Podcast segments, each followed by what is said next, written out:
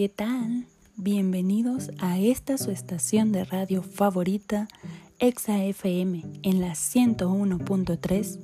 Aquí a tu espacio favorito, lo que callamos los docentes, donde hablaremos de todo un poco, de temas relacionados con los espacios educativos. Los saluda con gran emoción y entusiasmo su fiel servidora Ivette Ríos Miramontes. Antes que nada, quiero agradecer a todas esas personitas que se toman el tiempo de sintonizarnos y sobre todo enviar sus comentarios a nuestro número de WhatsApp. Recuerda, si tú quieres participar, te invito a unirte en este momento enviándonos un mensajito al teléfono 618 456 3323. El día de hoy nos sentaremos a hablar de un tema controversial en los últimos años, ya que se ha perdido el valor y reconocimiento del mismo, tomando como tema la docencia como recreación y construcción del conocimiento, lo que nos hace recordar unas palabras que en lo personal me marcaron y fueron las de Paulo Freire. Hoy se habla con insistencia del profesor investigador.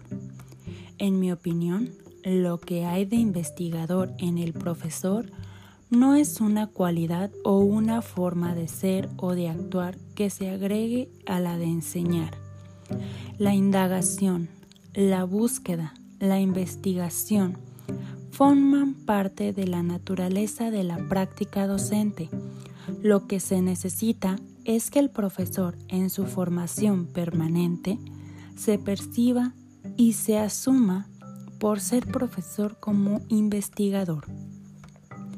Se dice que la educación se convierte en el eje estratégico de la solución de los problemas de desigualdades sociales para mejorar la calidad de vida de las personas, logrando un mejor desarrollo social, regional, etc., se debe brindar una educación que esté dispuesta a transformarse, fortalecerse y sobre todo adaptarse a las necesidades que se le presentan. La docencia actual, a pesar de los avances de la investigación educativa y de los programas de formación de profesores de los últimos años, con demasiada frecuencia se ha convertido en una actividad mecánica, improvisada y fría el profesor ha olvidado, no le interesa o no sabe cómo impartir una docencia que además de informar, forme. El alumno recibe información, acumula teoría, pero no es capaz de usar crítica y pertinentemente dicha teoría, tampoco de pensar por sí mismo y de tomar posición frente a la realidad y al propio conocimiento. El profesor, las más de las veces, asume el papel protagónico y el alumno el de escucha obediente, desapareciendo así la opción primordial del diálogo en el acto de enseñar y aprender.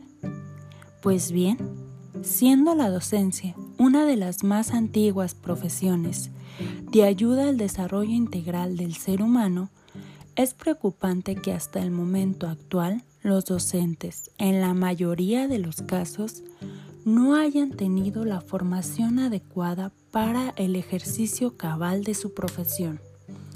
Para lograr interiorizar en el aprendizaje y formación del alumno, el docente debe desarrollar y aplicar tres competencias que son pilares fundamentales para la educación, iniciando con las competencias pedagógicas, las cuales es el conjunto de conocimientos, habilidades, capacidades, destrezas y actitudes con los que cuenta el docente para poder intervenir de manera adecuada en la formación integral de los estudiantes debemos desarrollar la competencia de investigación, donde el docente debe tener la capacidad de buscar información y utilizarla de manera crítica, de manera que pueda desempeñarse satisfactoriamente y garantice que el estudiante tenga acceso a información confiable,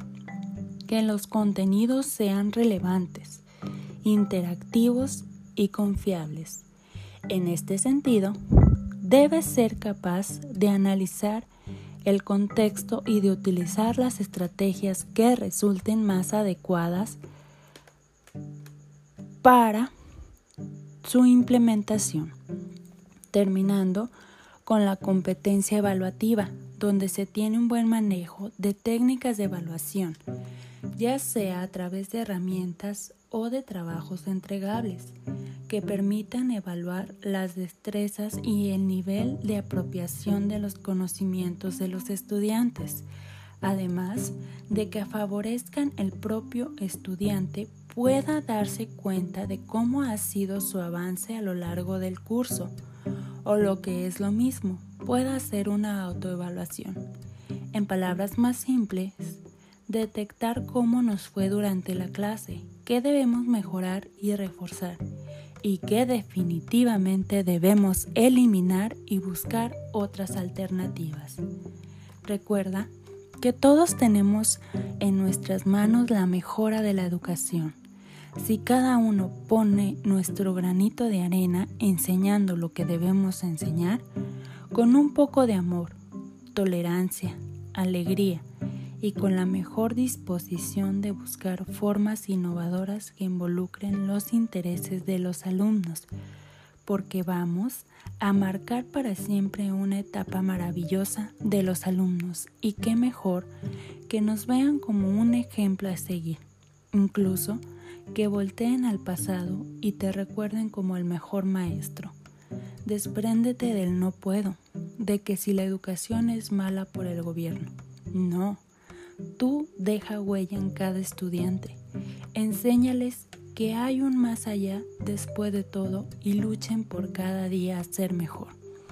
Así que les dejo todo esto y espero que les ayude en una etapa de su vida y reflexionen acerca de ello. Así que déjame en tus comentarios lo que opinas. Mientras tanto, síguenos sintonizándonos en el nuestro próximo episodio. Me despido. Buenos días, buenas tardes, buenas noches y buenas madrugadas.